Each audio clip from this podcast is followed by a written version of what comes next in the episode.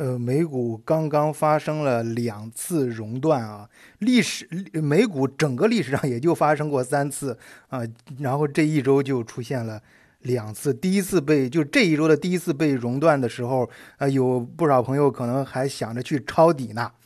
然后可呃，至少有一部分人肯定是已经栽到这空这这坑里了啊，就在这个就是很多人抄底的这个这个事实上。第二次、第三历史历美股历史上的第三次熔断啊，也就本周的第二次熔断还是发生了啊！这可大家可以想象，那最近的资产市场呃有多乱。当然，这里面有朋友是这样分析的，我觉得比较有道理啊，就是说，呃呃，冠状病毒啊什么，这只是一个导火索。事实上，就是说，根据整个全球的经济周期来说，也差不多该到发生下一次金融危机的时候了啊。那所谓全球的金融危机嘛，那不光是美国啊，这那包括现在经济最港最呃强盛的三个地带啊，一个是美国，还有一个欧洲，还有一个就是啊，嗯，这个这个什么地方，这我不说大家也知道啊，说了之后这节目肯定播不了了。然后是呃，我们说一下欧洲，欧洲这边的话，嗯，那。呃，主最重要的，我们昨天节目里面还说了，这个呃，欧洲看德国，德国看默婶啊。德国这边达克斯是跌了百分之十二点二四，然后紧挨着那呃欧欧盟的第二，现在欧盟的第二强国法国，呃，那个跌了是十二点二八，然后紧跟着下面就是刚刚脱出欧盟的啊，英国也跌了。呃，十点八九啊，那可以看出都是那个跌幅都在百分之十以上。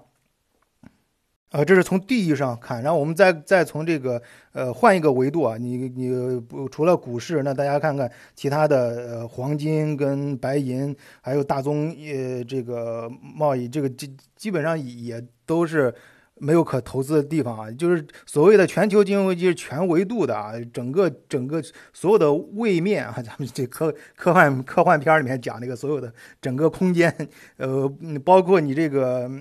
其他的，你就不仅是每个地方没你的钱，就是大家就是某个地方发生危机啊什么的，其实不可怕，你换个地方就行了嘛，你财富可以转移，然后呃换到一个安全的地方，但问题怕就怕在所有的。全方位的，所有的地方都都在跌，然后所有呃换一个维度，所有的投资工具也都在呃都在跌啊。那这个时候我突然想起来，前段时间我们还专门做过一期节目，德国发行的国债是负的，就是说你买德国国债的时候，你不仅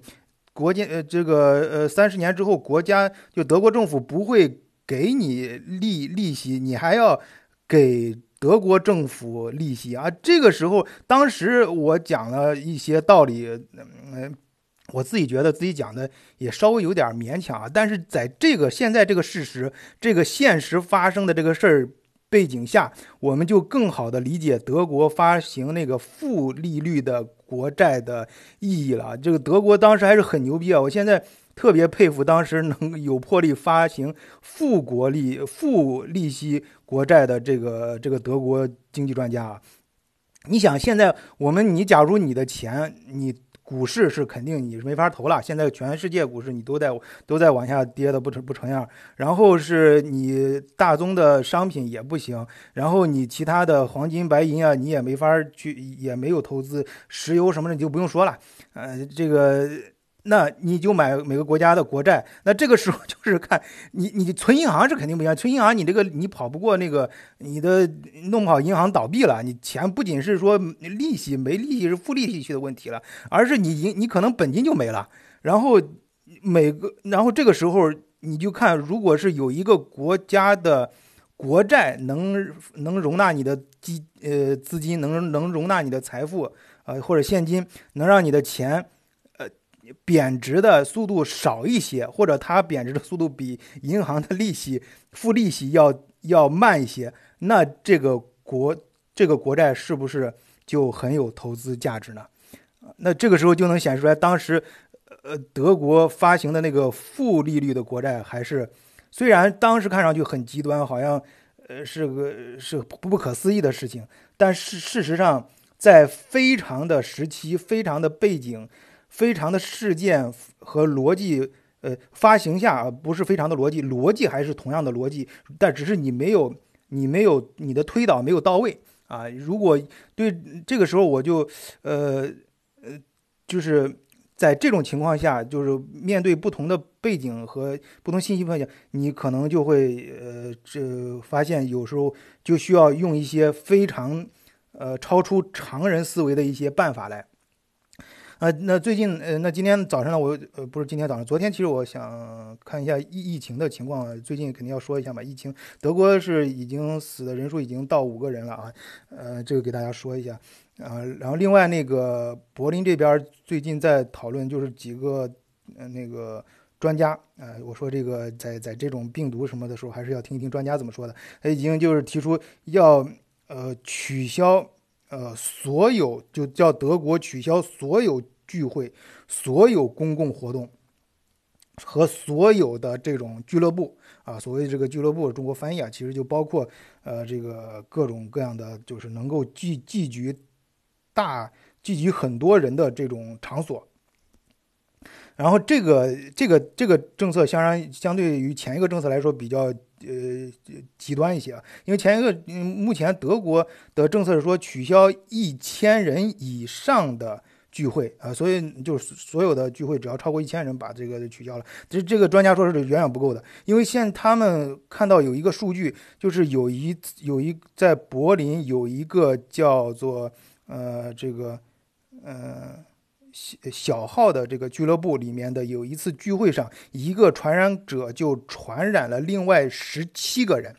这这个数据是他们人家不是瞎说的，这是有数据支持的。所以说他们现在觉得你一千人以上这个标准太低了，而且现在根据德国这个传染速度，而且德国到了一个很关键的阶段，在这个时候必须采取极端一些的措施。啊，这个极端措施就是取消所有。啊，就是所有一切这个呃会让这个公众产生相互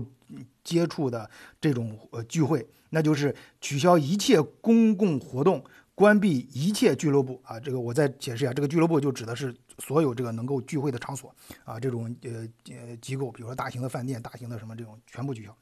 这全部关闭啊，这个。就就是这个，我感觉比中国那个可能还还还极端一些。但是但是，就像我刚才说的，就是德国那以前发发呃发行这个负利率国债一样，你其实，在某些关键的时刻时刻，在一些特殊的条件下，就应该采取一些极端的措施。这种所谓的极端，其实你回头看看，是应该是一个正确的逻辑。啊，好，今天就突然插播到这里，谢谢大家，再见。